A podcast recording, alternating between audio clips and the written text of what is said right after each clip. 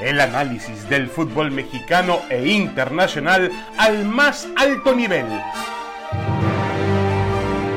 Aquí inicia Fútbol de Altura. Damas y caballeros, bienvenidos, bienvenidos. Aquí estamos como todas las semanas en Fútbol de Altura. Hoy eh, acompañados de Jorge Betrasanta, de Héctor Huerta, así que tenemos temas muy interesantes para platicar con todos ustedes, por supuesto, los últimos acontecimientos en el que han marcado al fútbol eh, de México, donde hay realmente acontecimientos, y también al fútbol internacional, porque las principales ligas del mundo están eh, ya comenzando. Eh, saludo con mucho gusto a Héctor Huerta. Héctor, ¿cómo estás? Bienvenido. Hola David, qué gusto saludarte, igual que a Jorge, un abrazo para ambos. Pues sí, con dos goleadas de estrépito, ¿no? De esas que causan profundas heridas en los equipos y consecuencias, ¿no? En el caso de Cruzul, la caída inmediata del técnico en cuanto termina el partido contra el América después de un 7-0 estrepitoso, la peor derrota en la historia de Cruzul, no solamente en la liga, sino en torneos internacionales. Nunca, nunca en la historia de Cruzul, que es una historia llena de episodios brillantes y llena también de episodios oscuros, ¿no? De, en todo lo, lo, que se refiere a, la organización del fútbol y de la cooperativa, ¿no? Si han, han, tenido episodios muy duros. Y bueno, a este caso sí es terrible lo que pasó. Y bueno, después la de Pumas, que todavía no trae consecuencias, pero seguramente traerá alguna, porque también este estaba vapuleada de 5-1 en su propia cancha, ante su propia gente, con abucheos ya para Dani Alves, con abucheos para el técnico. Eh, realmente fue un escándalo lo que ocurrió ayer en CEU y el Santos pues se aprovechó de lo que ya veníamos viendo, una defensa terrible del equipo de Pumas. Correcto. Eh, Jorge Betrasante, te saludo con mucho gusto. El, el, buen triunfo de las Chivas, su primer triunfo de la temporada por goleada en Aguascalientes, se vio completamente opacado por los acontecimientos de las siguientes horas en el fútbol mexicano. ¿Cómo estás, Jorge? bien, bien, David, muchas gracias. Un abrazo para ti, para mi querido Héctor Huerta también. Sí, qué gachos, ¿no?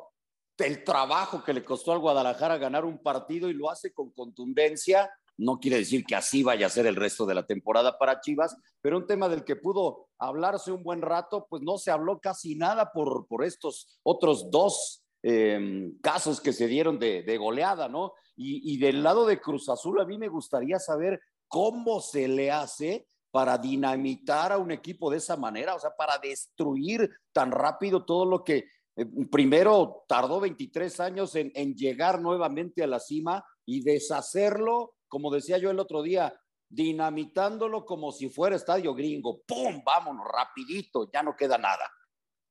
Sí, es una verdadera pena porque este equipo, lo dices muy bien, Jorge Betrasanta, hace no mucho tiempo tenía una, un buen entrenador. Cuando llegó Juan Reynoso pensábamos que iba a ser un entrenador de época en Cruz Azul. Tenía las condiciones para ser un entrenador de época. Eh, había sido figura dentro en la historia del equipo, un hombre que había pasado ya por un proceso anterior exitoso en el Puebla y parecía que podía quedarse mucho tiempo en Cruz Azul. Pues no, no se quedó mucho tiempo. No se quedó tampoco mucho tiempo Álvaro Dávila, no se quedó mucho tiempo Jaime Ordiales eh, no mantuvieron un equipo, no mantuvieron a la, a la base, al equipo que, que realmente había conseguido ese ansiado título. Y bueno, Héctor, también a, al interior de la cooperativa, pues las cosas han sido una, una guerra, una guerra despiadada. Eh, al principio no parecía notarse demasiado, a ver si estás de acuerdo conmigo, quizá el campeonato tapó un poco la, la, la, la eh, el, el, tema que seguramente iba a afectar, que fue la salida de Billy Álvarez. No estoy diciendo que Billy Álvarez era bueno o malo, ¿eh? no lo estoy calificando así, pero Billy Álvarez tenía mucho tiempo en su puesto y sabía de fútbol y Cruz Azul estaba acostumbrado a, a, a manejarse, administrarse bajo ese estilo. Pues al principio no se notó, pero hoy se nota la ausencia de Billy Álvarez en la dirección del equipo, sobre todo a nivel de cooperativa. Realmente creo que lo ha dicho muy bien, eh, no sé si lo dijiste tú, Héctor, o lo dijo Jorge, pero han hecho un manual perfecto, podrían escribir un manual de cómo destruir un equipo campeón del fútbol mexicano. Sí, bueno, hay que decir cosas eh, eh, con algunos datos que también nos ayudan a entender qué ha pasado en este proceso. Eh, cuando estaba todavía Juan Reynoso, después de ser campeones, tuvieron un torneo malo el siguiente. El equipo ni siquiera calificó. Y, para el clausura 2022, eh, eh, Juan Reynoso y la directiva acordaron desprenderse de 11 jugadores, David. Orbelín Pineda, Paul Fernández, Josimar Yotún, Cabecita Rodríguez, Luis Romo, Walter Montoya, Lucas Pasarini, El Piojo Alvarado, Alexis Peña, Josué Reyes y Brian Angulo. A cambio de ellos vinieron Luis Abraham, Charlie Rodríguez, Antuna, Mayorga, Eric Lira, Tabó, Iván Morales y Ángel Romero. Eso fue todavía en el periodo totalmente de Juan Reynoso. El problema es que en ese inter ocurre la salida de Álvaro Dávila eh, por temas que la directiva tendrá que aclarar en su momento porque me parece que son de origen muy grave. Eh, el 18 de febrero, 10 de febrero del 2022, aquí tengo la carta, eh, a su casa de Víctor Velázquez le lleva una carta, Juan Reynoso, en donde dice que ante la salida de la directiva encabezada por Álvaro Dávila, como cuerpo técnico, queremos solicitar las siguientes garantías o apoyos de la presidencia del Consejo de Administración de la cooperativa para lo que resta de nuestro contrato por los torneos Clausura 2022, Apertura 2022 y Clausura 2023. Uno, la no participación o presencia del señor Jaime Ordiales en los entrenamientos, viajes, concentraciones del equipo, sea un partido de local o visitante. Las razones ya las conoce a través del cuerpo técnico y del plantel de los jugadores que integran el primer equipo. El mismo texto, pero diciendo la no participación o presencia del señor Juan José Lombera, seguramente alguien cercano a, a Ordiales, Luego dice, la operación y logística de los viajes del primer equipo deben estar propuestas y autorizadas por el cuerpo técnico. Lo anterior por problemas que hemos tenido en muchos de los viajes del mismo. Cuarto, la firma de premios del equipo siempre nos dicen que habrá premios y sin embargo es muy complicada la negociación de los mismos. Quinto, la no participación o presencia del señor Felipe García, igual todo el texto anterior del el mismo de Ordiales. Y luego dice la permanencia de la actual área de inteligencia deportiva es decir, que querían el regreso de Héctor Lara, que ya lo habían despedido, que nos ayuda con la información y temas deportivos del equipo y equipos rivales adicionales a la selección de posibles jugadores en el futuro. Siete, cualquier modificación en el personal del staff del cuerpo técnico, utileros, masajistas, doctores, etcétera, deberá ser platicada y acordada en forma previa por con el cuerpo técnico.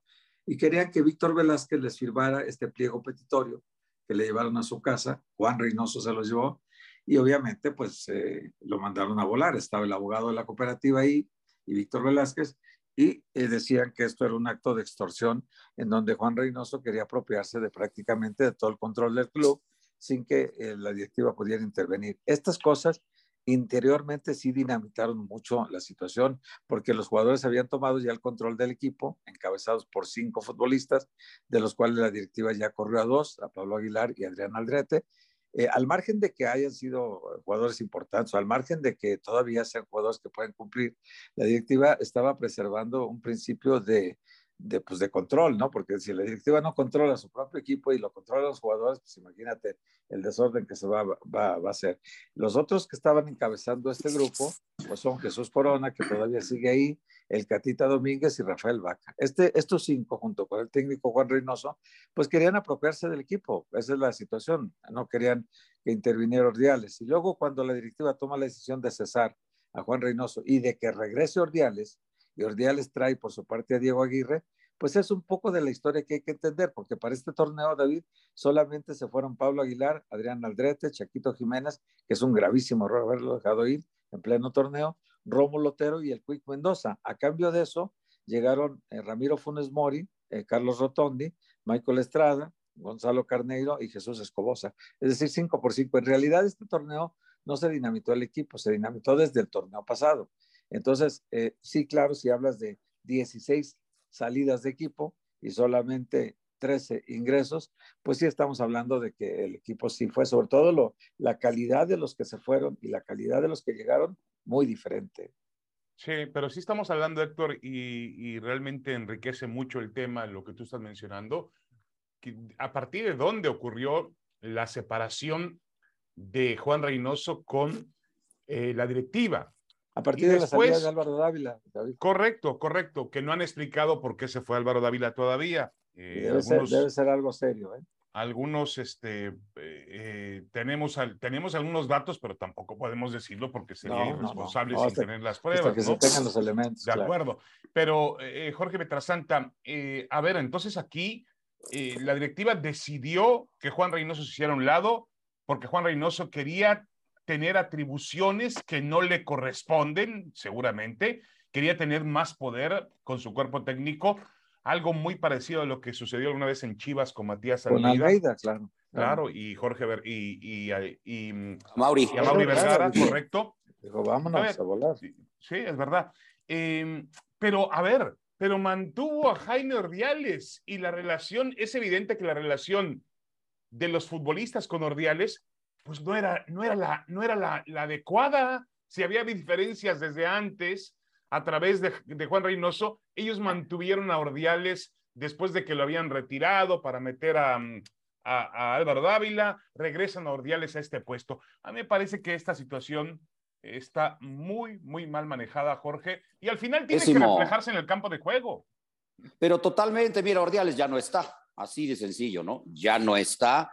Eh, porque sí es cierto que la, la, postura de Juan Reynoso no era la adecuada, no puedes llegar tú con, con una directiva, eh, con una empresa, con las cabezas de una empresa, a presentar una carta de esta manera. Pues es, es, es, obvio que te van a mandar a volar, pero también del otro lado es como si, si eh, nos dijera y criticara Velázquez y compañía al Capone, pues digo, es que realmente, sí, sí, sí, no me vengan ahora con que son unas, unas blancas palomitas que ellos no hacen absolutamente nada, ¿no? Hay ciertos niveles que me he enterado hasta de prepotencia de este señor que dices, caramba, eh, ¿de qué estamos hablando, no? Es que las cosas, digo, si Juan Reynoso presenta esta carta es porque las cosas desde antes estaban mal, no porque él estuviera bien por llevarla y presentarla con este grupo de jugadores que ahora ya me dicen que, que Vaca, Catita son los primeros que, que, van a ser castigados o, los van a hacer a un lado del barco, ¿no? Curiosamente, mira nada más estos nombres que, que nos dice ahora que son, Héctor Huerta, que, exacto, y que Héctor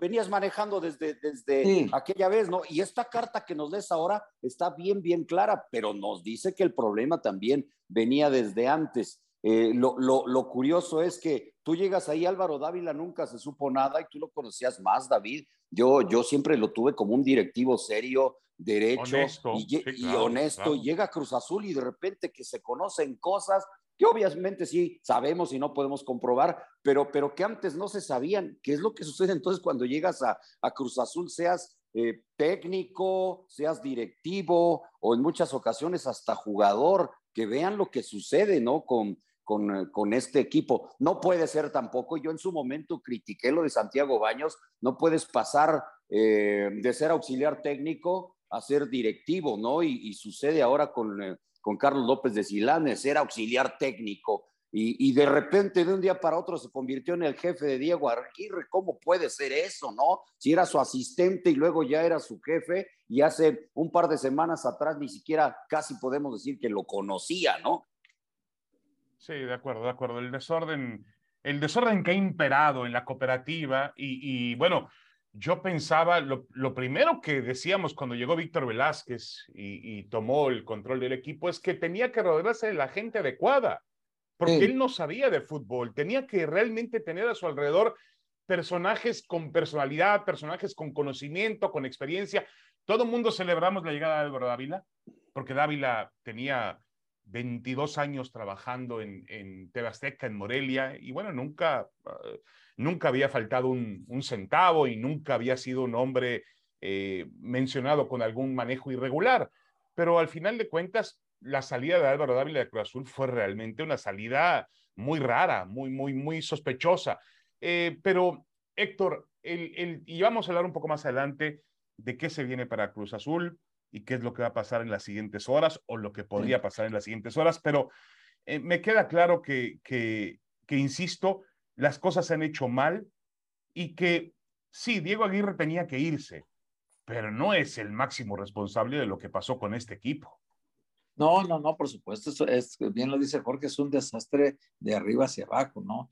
El viernes en Sports Center yo le decía a Vanessa Puencoten que era, si, había que definir una palabra del caso de Cruzul, yo le pedía que me dejara usar dos, eh, me dijo, ok, adelante, es un caos total, o sea, el total, estamos hablando, un caos puede ser eh, parcial o un caos en una zona de, tu estructura, pero cuando ya es un caos total, es porque desde la cabeza hasta el utilero las cosas están mal. Ahora, el, problema de Víctor Velázquez, evidentemente que es su novatez, que no conoce el medio, que futbolísticamente le falta mucho por aprender, que, que en este caso está apenas eh, conociendo un mundo que nosotros sabemos los tres, no es un mundo de, de, de gente decente, eh, totalmente, el fútbol. El fútbol está lleno de, de truanes, está lleno de, gente inescrupulosa, de, promotores que se colude con entrenadores para hacer negocios con jugadores. Es un, es un mundo eh, lleno de, suciedad el fútbol, no solo en México, en el mundo.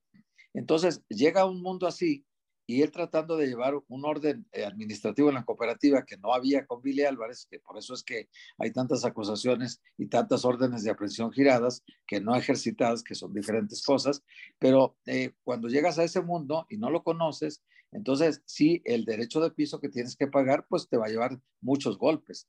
Para mí también es, es un error eh, la falta de planeación para este torneo en particular, porque todo lo hicieron muy tarde, David. Todos los refuerzos están llegando fecha 9, fecha 10. No es posible. O sea, no, no, en ningún equipo que le pongan al técnico. Y la salida de Jiménez, de Santi Jiménez. Por eso en la plena fecha, fecha simplemente porque el papá y el hijo se sentaron, pidieron, suplicaron que era su sueño y tal. Sí, y la directiva les argumentaba, ok, de acuerdo, es tu sueño, tienes 21 años, puedes, tienes más oportunidades por delante, estás en tu mejor momento en México, eres líder goleador, armamos un equipo, le decían, con Antuna y, con Rotondi para que te den muchos centros y tú te conviertas en el campeón goleador, lo cual estaba ocurriendo cuando se fue. Era líder de goleo en ese momento y estaba teniendo oportunidades, iba a cobrar todos los penaltis y metió tres goles de penaltis, dos de cabeza en centros. O sea, el diseño del, del equipo no estaba mal al principio, pero bueno, cuando le quitas tú la pieza central del funcionamiento del equipo, que es el centro delantero, el que define las jugadas, y metes un troncazo como este, el tanque Morales, que, que, realmente es un jugador que mide un 80 y que llegó de la pretemporada con 93 kilos, eh, te habla de un exceso de, de 13, 11, 13 kilos de más. Y venía de no haber jugado en Chile, ¿eh? él venía de Colo Colo, pero no jugaba en los últimos seis meses, no jugaba. Tiene propensión a engordar con mucha frecuencia este muchacho y si no se cuida, peor. Tiene 22 años, David. Es increíble que a esa edad no te cuides y que no seas un atleta, porque un, una persona con 13 kilos de más no puede ser un atleta de alto. No, no, no, no, no. no, definitivamente. Esa es una irresponsabilidad. Haberlo traído, trae todo un enredo ahí de promotores también. El muchacho costó 400 mil dólares para liberarlo, le dieron solo 40 mil a él. Hay un reparto de un millón de dólares a un promotor, otros 500 mil a otro. O sea, todo eso eh, forzado por situaciones que, que, pues, si te pones a platicar con cualquier directivo de Cruzul, te las platican al detalle. El asunto es que te den los documentos para demostrarlo. Bueno, pues, de acuerdo.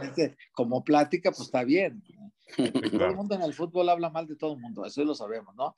Y en este caso, yo creo que meter las manos al fuego por alguien de los que andan en el fútbol, corre uno muchos riesgos de quemarse las manos. De acuerdo. Bueno, vamos a una pausa. Vamos a una pausa en fútbol de altura. Muy interesante la, la plática, eh, yo diría, del examen post-mortem de Cruz Azul, porque se murió de siete balazos, así, y, y nadie se muere accidentalmente de siete balazos, sino que eh, realmente se establecieron cosas importantes para llegar a la conclusión del sábado por la noche, que quedará marcada, enmarcada en la historia de Cruz Azul como uno de los momentos más tristes. Eh, lo decía Héctor, de una historia muy rica, pero también de una historia que tiene episodios desastrosos, dramáticos, como el que ocurrió frente al América. Regresamos a Fútbol de Altura.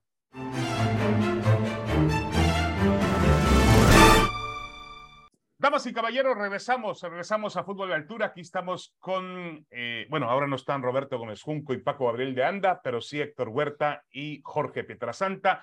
Jorge Pietrasanta, eh, ¿qué va a pasar con Cruz Azul? qué tiene que pasar con Cruz Azul en las siguientes horas? Se especula que Raúl Gutiérrez, el Potro Gutiérrez, que dirigía la Sub-20, va a tomar el equipo. No sé si Cruz Azul esté ahora planeando un tipo interinato como el que alguna vez tuvo el América, que le ha sido tan exitoso con Fernando Ortiz, o el, como el que tuvo Chivas con Ricardo Cadena, que ahí va poco a poco con el equipo, pero se habla de Raúl Gutiérrez haciendo mancuerna con em, el, Conejo Pérez, Oscar Pérez. Eh, ¿Le ves a esto realmente posibilidad? Eh, mira, ellos son gente de fútbol, son gente capaz, los conocemos perfectamente a los dos. Yo haría eso, pero con esta directiva de Cruz Azul no se sabe qué es lo que va a suceder. Lo único que me queda más o menos claro es a los jugadores que van a castigar o que ya no van a, ser parte, digamos, de los titulares del club, a estos dos que, que ya incluso mencionaba Héctor Huerta, se dice que se añade a jurado. Yo no sé si, si con todas estas broncas vayan a regresar a Corona a la portería, pero en cuanto a la dirección técnica, sí, yo, yo haría eso. Ahora, siempre suenan nombres, ¿no? Y como ahorita el turco Mohamed eh, no tiene chamba, salió de Brasil, que no salió mal porque el equipo andaba muy bien, fueron otras cosas. Él dice, por un lado, que no quiere dirigir, pero por otro lado, en algunas entrevistas dice que está dispuesto a seguir chambeando. No sabemos si por ahí vaya a ir el tema. Yo pensaría que lo más conducente sería que el Potro Gutiérrez, que ya estaba en la organización, tome al equipo en compañía del Conejo Pérez y de ahí traten de de llevar esto a un término de la temporada lo más decente posible, ¿no? Porque el eh, capítulo, y lo acabas de decir antes de ir a la pausa, que se, que se vivió el pasado fin de semana, no se va a borrar nunca, ¿eh? Y entonces lo que, lo que se tiene que hacer es ir trabajando poquito a poco para solventar esta temporada y pensar en lo que viene adelante. Lo que pasa es que es tanta la crisis y tanto el problema que se vive adentro que va a ser bien, bien complicado eh, salir, ¿no?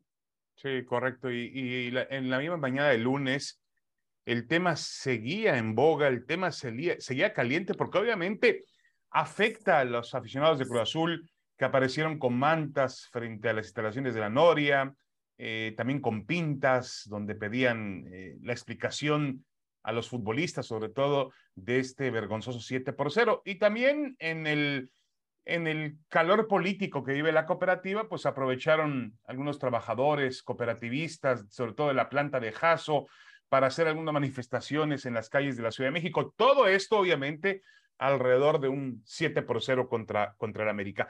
¿Cuál es, Héctor Huerta, la solución ideal para el equipo de Cruz Azul? Mira, David, Jorge, cuando, como ya, cuando ya nos hicieron las cosas como tiene que ser, lo que llamamos nosotros a derechas, ¿no? Que, lo hagas bien, que lo hagas desde el principio de manera ordenada, hay que arrancar otra vez desde el principio y los principios básicos del fútbol no son tan complicados de entender. O sea, aunque sea muy novato Víctor Velázquez, no es difícil de entender que hay que empezar primero por una cabeza. O sea, Carlos López de Silanes no es la cabeza de nada. Es lo que dejó Jaime Ordeales ahí para tratar de encargarse ahí del asunto, ¿no? Pero por muy que Carlos López sea una muy buena persona, yo creo que el peso específico de un director deportivo que tenga mayor presencia, mayor, mayor conocimiento, te hablo de, de tipos como, no sé, Luis Miguel Salvador, se me ocurre un nombre ahorita, o tipos como Carlos Hermosillo, que podría llegar y seguramente sería un golpe de timón muy importante, porque Carlos lo quiere la gente, él es Cruz Azulino, pero claro, como ha estado haciendo muchas críticas a Víctor Velázquez y a su grupo, es probable que no lo convoquen por esa situación, ¿no? No porque no pueda tener un plan de trabajo, porque recordemos que cuando entraron estos directivos, eh, que salió Billy Álvarez, el candidato número uno para entrar de director deportivo era Carlos Hermosillo y tenían apalabrado a Ricardo Gareca para entrenador. Eso yo lo, lo, supe por los dos lados y entonces eh, entiendo que no se pudo hacer porque la decisión de convocar a Álvaro Dávila ahí fue una decisión política, de otro índole.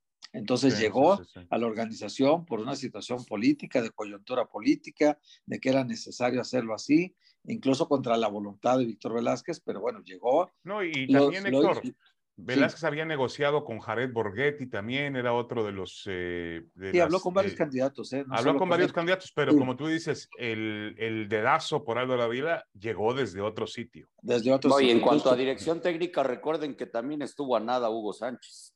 Estuvo Hugo Sánchez, platicaron con él, con Antonio Mohamed también platicaron, con Matías Almeida platicó Almeida, también. Es decir, hubo varios candidatos, pero eh, Hermosillo no tenía duda de que su candidato era era este Ricardo Gareca. Ahora, cuando, cuando este, entra Juan Reynoso, que también es amigo de Carlos Hermosillo, pues él está contento porque fue su capitán en aquel título del 97 y, y, y pues Juan Reynoso tenía una historia muy importante con Cruz Azul. Lo hizo muy bien al principio, me parece que fue estupendo lo que hizo al principio y después se dejó ser rehén de los jugadores, ¿no? Son, son los mismos jugadores, David, que en aquel 4-0 de Pumas, en aquella semifinal vergonzosa, no, no dieron ninguna explicación.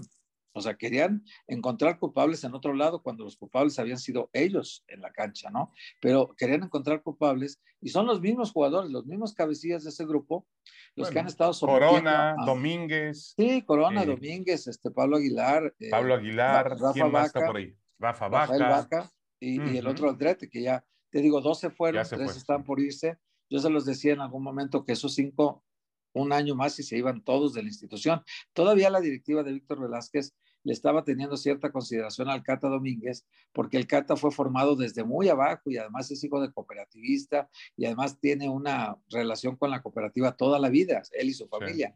Pero en esta situación, como están pasando las cosas, también lo del Cata ayer fue vergonzoso, lo de lo de fue vergonzoso. Fue el mismo Cata de aquel 4-0 de Pumas. O sea, no, no detienen ni el viento. O sea, esa situación, tú, dices, lo hacen adrede o lo, o lo, hacen porque salen en una mala tarde, pero ya dos malas tardes que además son históricas las dos malas tardes, estás tú ahí defendiendo el equipo. Vaca estaba ahí también aquella vez, si te acuerdas. Y ahora la, tibieza, el, poco valor, lo cobardón que se vio el Diego Aguirre al tener en la banca sin poder jugar a Corona. ¿Para qué, David? Todos los partidos salió Cruz Azul con dos porteros.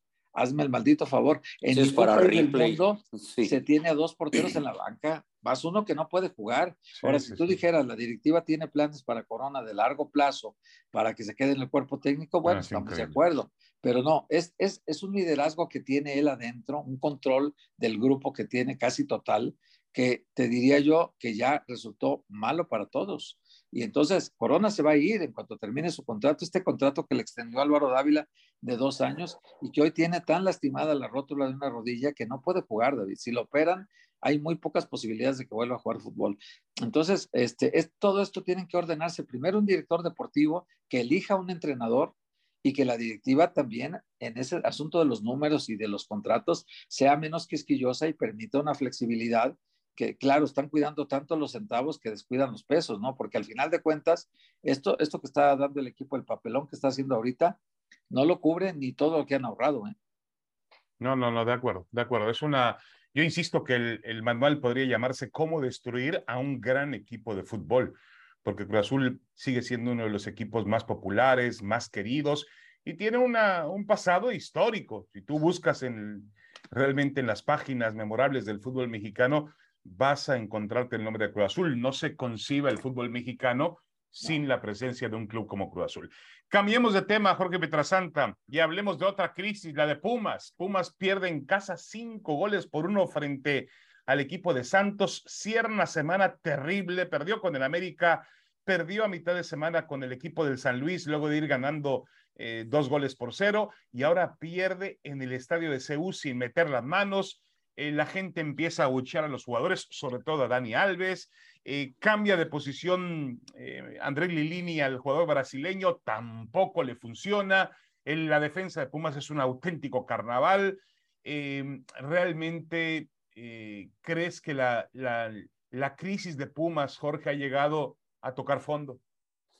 Eh, a mí me parece que, que no, y yo creo que de alguna forma en lo de Dani Alves está exagerando. Es cierto que el equipo cambió con su llegada, pero es cierto también, y lo acabas de decir, el otro día lo vimos contra San Luis, él en el campo y el equipo estaba rindiendo hasta que iban 2 a 0. Lo que pasa es que también llega el momento en que Dani Alves no, no, no, no debe continuar en el partido porque las mismas situaciones de encuentro pues te indican que hay que hacer algo, algún movimiento en el campo para que el equipo pueda mantener un nivel, ¿no? Aquí el problema es de, de todos, más bien del mismo director técnico que lo aguanta 90 minutos, aunque por ahí digan que, que, que, es un pacto que se tiene desde que llegó al equipo el otro día, ya Mejía Barón decía que eso no es cierto. Entonces, ¿por qué lo mantiene los 90 minutos? Preguntaría yo. Ese sería para mí uno de los grandes problemas de la actualidad de Pumas en el campo. Yo no veo tanta problemática en la, en la directiva, salvo que se haya llegado a un acuerdo de que Dani Alves llegara de esa manera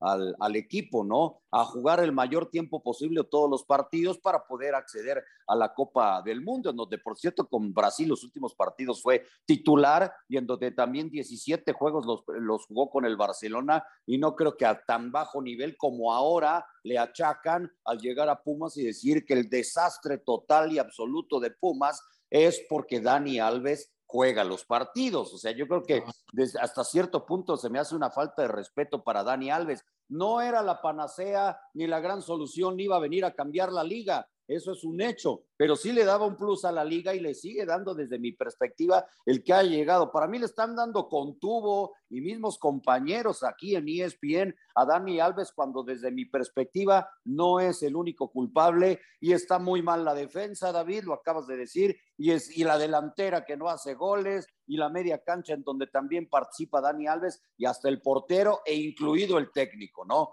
Ese, ese es el panorama desde mi, mi perspectiva del equipo de Pumas en, la actualidad.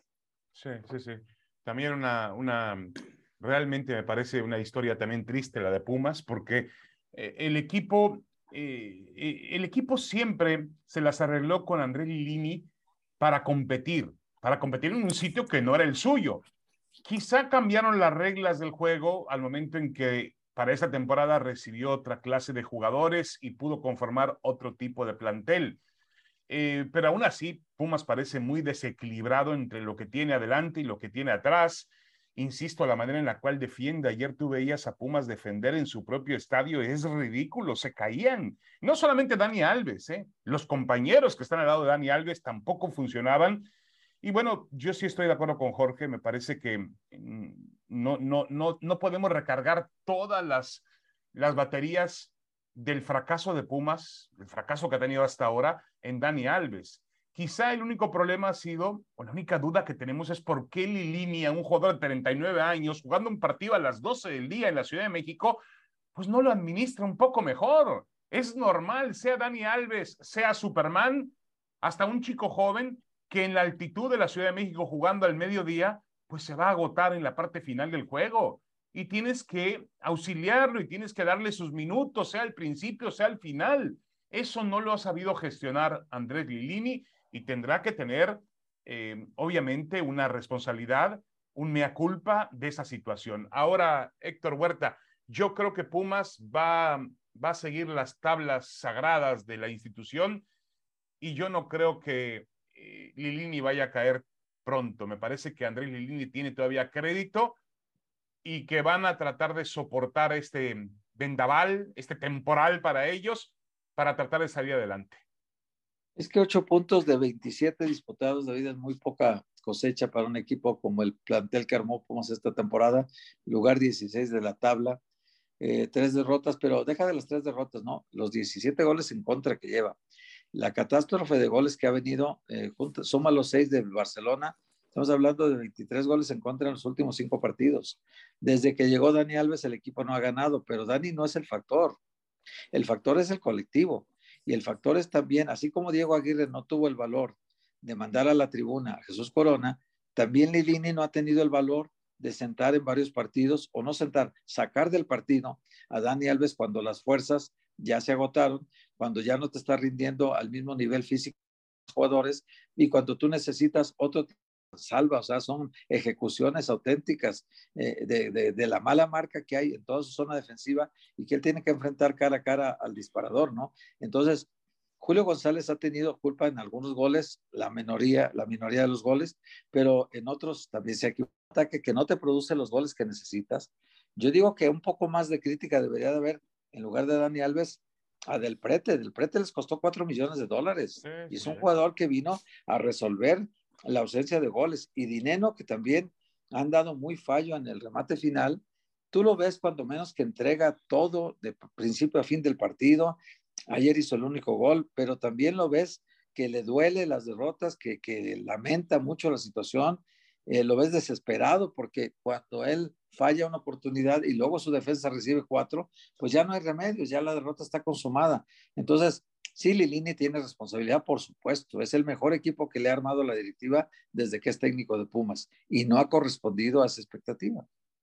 Sí, de acuerdo. Jorge, ¿tú ves alguna otra, mm, alguna otra solución en el camino de Pumas? Obviamente, pues al estar disponible, sin trabajo, Ricardo El Tuca Ferretti se convierte en un elemento que eh, solamente los, los grandes equipos levantan la mano. Ya el Tuca Ferretti ha dicho por ahí que él no va a dirigir a cualquiera, entre comillas cualquiera, sino que va a elegir muy bien el siguiente paso de su carrera, porque puede ser el último también, y, y que obviamente tendría que ser o Chivas o Pumas, o el América, o, Cruz Azul, esa clase de equipos. Tú ves, y además la relación que hay entre Miguel Mejía Barón y Ricardo Ferretti, que es una relación obviamente muy sólida. ¿Tú ves la posibilidad de que Ferretti llegue a Pumas? No, actualmente no, y, sabemos lo que es Miguel Mejía Barón y ya dijo que va a continuar Lini, ¿no? Eh, Miguel es de una sola pieza y si algo no le parece es el primero que se hace un lado, así de, de sencillo, ¿no? Y dice que va a continuar y yo todavía creo que el mismo Lilini puede sacar a flote este, este problema. Si saca a flote a unos Pumas que no tenían ni para dónde y después de aquella derrota con Cruz Azul fue capaz de regresar y meterse hasta una final, yo creo que, que Lilini todavía tiene ese, ese detallito como para poder sacar eh, este, este problema. Eh, mi pregunta sería esa, ¿no? Si puede con jóvenes, si puedo con jóvenes, si lo puede hacer ya con jugadores experimentados, todavía sería esa duda. Yo creo que sí, yo pienso que sí, y, creo que también Pumas se va a ir por ahí, haciendo un lado estas especulaciones de la probable llegada de Tuca o de algún otro. Sí, de acuerdo. Yo también creo en esa situación. Y el tema de Dani Alves, pues vamos a ver cómo, cómo termina resolviéndose. Yo creo que Lilini tiene que entender que puede sacarle el mayor jugo posible en una posición del campo, pero también entendiendo que el tema físico es fundamental, porque por más que Dani Alves tenga grandes facultades, de que meta pases que no pueden meter otros, que tenga una visión de juego también diferente, que tenga una experiencia que no tienen sus rivales, por más que tenga todo eso el brasileño, si no tiene fondo físico para correr, pues no va a terminar rindiendo. Me extraña a mí, Héctor Huerta, que un entrenador, eh, un formador de jugadores, un hombre que conoce perfectamente bien la cancha y conoce al jugador de fútbol como André Lilini, no haya entendido eso. Eso es lo que, por eso eso nos lleva a la especulación que ya negó el doctor Mejía Barón de que hay un, de que hay algo en el contrato. Sí, sí, Miguel fue muy enfático la semana pasada, David. Ese punto como que lo traía ahí como, como tú traes una piedra en el zapato que te está molestando, Miguel lo traía muy atravesado el asunto del contrato, de que hubiese alguna cláusula que obligara a línea a mantenerlo los 90 minutos y que solamente se produjera su cambio a petición personal del jugador. Eso lo traía muy molesto y lo dijo claramente ahí, de que solamente a un loco, no sé qué dijo, se le ocurriría o utilizó otra palabra más fuerte, se le ocurriría pensar que eso pudiera ponerse en un contrato, ¿no? Cuando un jugador es parte de una plantilla y como parte de una plantilla el técnico dispone de la posibilidad de, alinearlo o no alinearlo o de sustituirlo o dejarlo todo el partido, ¿no? Esa, esa es facultad únicamente del técnico. A, mí me parece que, que lo ha tratado Lilini con demasiado respeto. O sea, es una gran figura internacional, es una leyenda del fútbol, el máximo ganador de títulos en la historia del fútbol mundial. Sí, pero es un jugador de tu plantel.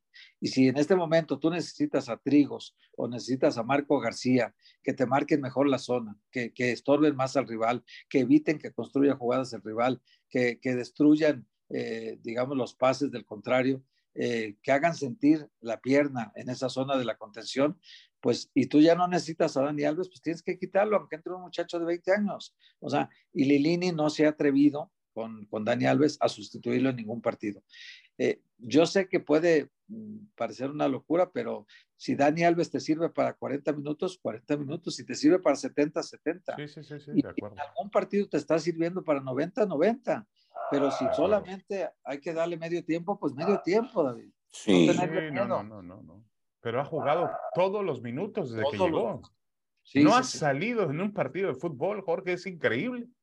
Sí, sí, por eso la especulación, pero yo le creo a Miguel, entonces que no se exceda en respeto Lilini, porque lo saque del campo no es que le falte al respeto, todos le, tenemos un respeto y una admiración los que nos gusta el fútbol a Dani Alves y vamos a entender perfectamente, es más, hasta, hasta, hasta vamos a aplaudir si en algún momento Lilini decide sacarlo porque ya no le da en el campo y, y la afición Puma se lo va a agradecer también. O sea, ¿a qué ha orillado Lilini a que ayer abucharan a Dani Alves en el mismísimo estadio de Ciudad Universitaria? ¿Qué necesidad?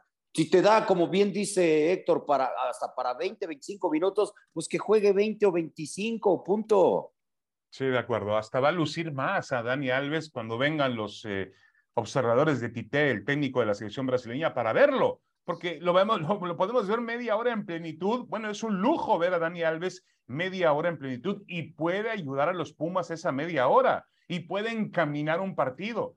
Pero tenerlo 90 minutos. Mira, te, sí, te pongo un ejemplo, David. Ayer lo veíamos, ¿no? Con Jardiné, que conoce perfectamente a Dani, a Dani Alves. ¿Cuánto pone a jugar a Zambu, a Rubén Zambuesa?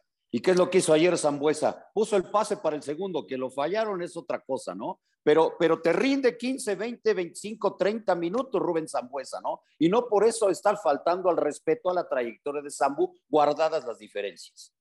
No, de acuerdo, de acuerdo. tienes que encontrar la manera en la cual administrar perfectamente bien a Dani Alves para tratar de aprovechar los pocos o muchos minutos que le quedan de fútbol. Eh, para finalizar, Jorge Petrasanta, el triunfo de Chivas. Eh, ya lo decías tú, que tampoco es para sentirse salvado, pero el equipo dio un muy buen partido en una cancha que no es fácil como la de Aguascalientes. Sí, bien dirigido el equipo, ¿no? Por, por Jimmy Lozano. Tampoco es echar las campanas al vuelo. Yo quiero ver tres, cuatro jornadas al Guadalajara, no goleando, pero jugando bien de manera más consistente y, ganando los partidos, que es lo que se requiere y han hecho algunos otros equipos, eh, como el mismo San Luis que acabo de mencionar, para catapultarse a la parte de arriba. Eh, no es para echar las campanas al vuelo, pero sí dejó un saborcito agradable del que ya casi no se pudo hablar. Le reclamo eh, fuerte al América y a Santos que no permitieron hablar de la manera en que se debería de haber hablado de, las Chivas, pero, pero falta mucho, eh, falta, falta mucho en Guadalajara. Bueno, por lo pronto, Héctor Huerta, los boletos en Guadalajara hace algunos días a Chivas ni gratis lo que quería la gente el, el boleto y ahora, aparentemente está agotado para este martes en el partido pendiente con Monterrey, ¿no? Sí, volaron los boletos, volaron. Este, yo me escribí hace unos días con Amauri, estaba muy contento por la victoria, y Amauri Vergara piensa que ganando a Monterrey, la, digamos que la percepción que tiene la gente del equipo va a cambiar mucho, porque si tú te fijas en la tabla de goles en contra, por ejemplo, el Guacho Jiménez, contra todos los pronósticos de, de los más pesimistas, está eh, como el segundo portero menos goleado de la liga, solamente detrás de Nahuel Guzmán, que lleva seis. El Guacho lleva siete, igual que Ustari, siete nada más. Y luego eh, Talavera tiene ocho en contra y Memo Ochoa nueve. Así que ser el, segundo portero menos goleado de la liga en un equipo que no había ganado ni un solo partido, creo que tiene también un mérito del portero de las Chivas que pocos considerábamos que podía ser una gran solución y que está respondiendo. La defensa de Chivas también es una situación que hay que tomar en cuenta, es de las menos goleadas del torneo. La defensa tiene solamente nueve en contra contra ocho, perdón, de los, aunque tienen pocos a favor, perdón, tienen muy pocos en contra también. Y es un equipo que, que aunque le falta equilibrarse con más goles al frente, ya fue capaz de meter en un solo partido cuatro, cuando en ocho partidos solamente había metido cinco. Entonces también le han dado cinco penales en el torneo, de los cuales han desperdiciado tres y han anotado dos.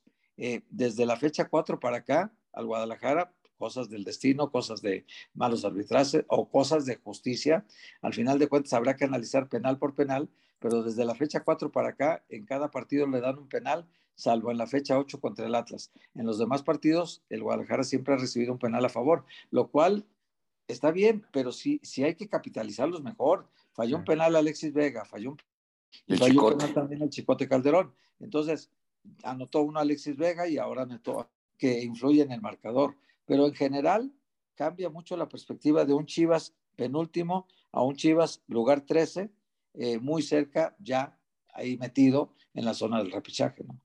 Sí, como tú bien dices, este, el equipo tiene una, una, base defensiva que realmente ha podido imponer cadena, que además es su especialidad, la parte defensiva, y lo ha hecho muy bien. Eh, Miguel Jiménez eh, ha, llenado el hueco en la portería de Chivas. No se esperaba eso de él y lo ha tenido, ha estado de maravilla, ha sido un portero muy seguro. Y de medio campo hacia el frente, el Guadalajara me parece que va encontrando un equipo interesante. Regresó Isaac Brizuela, el conejito Brizuela, que gran parte del torneo estuvo en la banca, regresó al campo de juego. Es un jugador que puede aportarle algo diferente a Chivas de medio campo hacia el frente. Y ya viene el Canelo Angulo también, ¿eh? Y ya, viene. el Canelo Angulo. Saldívar, eh, Saldívar está haciendo los goles, Jorge. Molina, que ya nadie se acuerda de él, pero ahí está después de una larguísima un veteranazo, ¿no? una larguísima lesión muy peligrosa que pudo retirarlo. Ya volvió al campo ayer. En unas tres o cuatro semanas estará en ritmo de competencia y todavía falta, bueno, eso ya no lo tendremos este torneo, pero tampoco tiene Chivas a JJ Macías, que también era un jugador del que se esperaban muchas cosas y que una infortunada lesión lo alejó de las canchas, ¿no?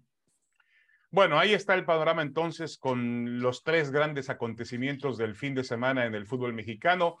La noche triste de Cruz Azul. Ya no hablamos tanto de la noche gloriosa del América, ¿eh?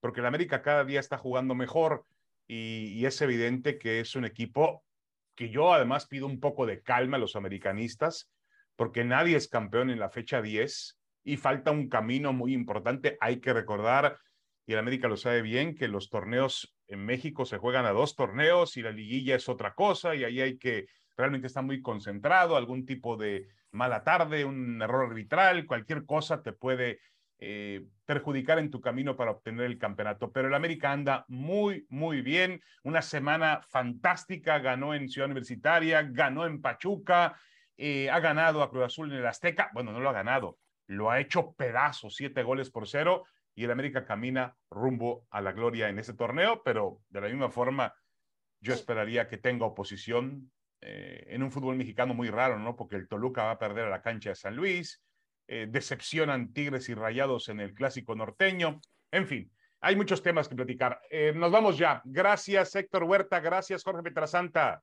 Gracias. Gracias. Abrazo. abrazo. Adiós, Héctor. Adiós, David. Esto fue Fútbol de Altura. Los esperamos la próxima semana. Esto fue Fútbol de Altura. El análisis del fútbol mexicano e internacional al más alto nivel